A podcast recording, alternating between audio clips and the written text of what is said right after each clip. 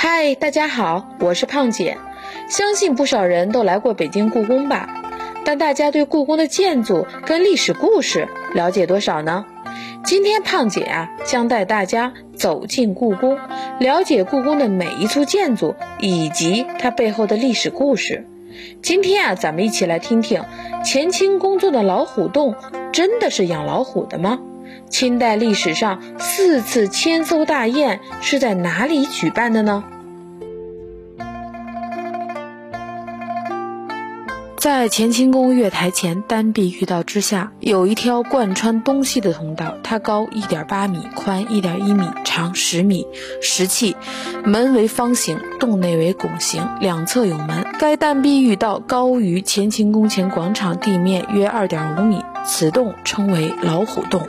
当初开辟这条老虎洞的用意，是在供宫女、太监等人员通行，也可供施工人员运送工程材料之用。半夜雨天积水，还可以用于泄水，以保持当地遇到的水量均匀排泄。避免构成水灾。明代的天启皇帝见到老虎洞很神秘，曾经同太监、宫女钻进老虎洞玩捉迷藏游戏。皇上同太监、宫女能到老虎洞里钻进钻出玩捉迷藏游戏，可见老虎洞当年的风光啊！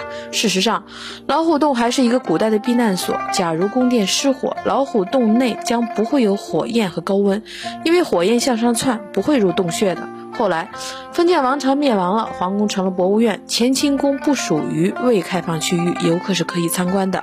但单壁下面的老虎洞却一直紧锁着，并不开放。开始有人说呀，当年朱由校堂堂皇帝为了玩乐，竟然委身于老虎洞，是不祥之举，导致大明的覆灭，所以这里很不吉利。于是后来又形成出许多灵异传说，说老虎洞闹鬼，有死去的宫女冤魂，所以不开放。要我说呀，其实老虎洞就是个小过道，没什么参观价值。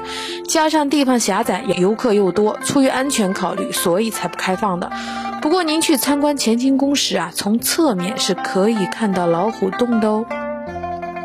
千叟宴最早始于康熙，盛于乾隆时期，是清宫中规模最大、与宴者最多的盛大皇家御宴。在清代啊，共举办过四次。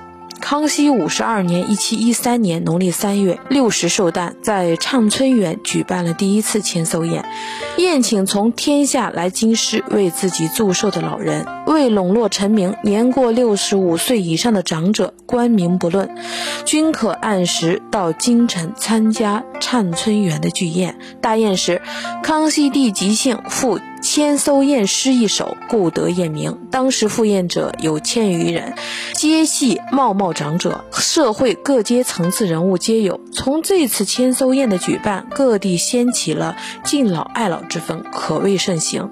康熙六十一年（一七二二年）农历正月。康熙帝年届六十九岁，为了预庆自己七十岁生日，他在乾清宫举办了第二次千叟宴。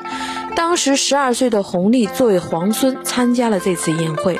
千叟宴宏大的场面给幼小的弘历留下了深刻的印象。他继位后，效法其祖父，也举办了两次千叟宴。第一次是在乾隆五十年（一七八五年）正月，为了纪念继位五十周岁，七十五岁的弘历在乾清宫举办了第一次千叟宴。嘉庆元年（一七九六年）正月，弘历退位，作为太上皇，他在宁寿宫皇极殿举办了第二次千叟宴。第二次的规模远大于第一次，凡是年龄在六十五岁以上的大臣、官吏、军事、名人。将役等，共有三千多人参加了乾隆皇帝举办的大宴会。期间，乾隆皇帝还召一品大臣和年龄九十岁以上的人到御座前赐酒，并赐予美人拐杖等物品。宴会上连句赋诗，共得诗数千首。这次宴会意味着乾隆时代宣告结束，中国历史上的坎乾盛世也在千叟宴的一片喧闹中画上了一个句号。嗨，今天的故宫知识就先分享到这里了。喜欢的朋友们可关注胖姐，下回咱们继续分享皇帝家是怎么过年的呢？清朝皇帝驾崩后，皇家丧礼规矩有多复杂呢？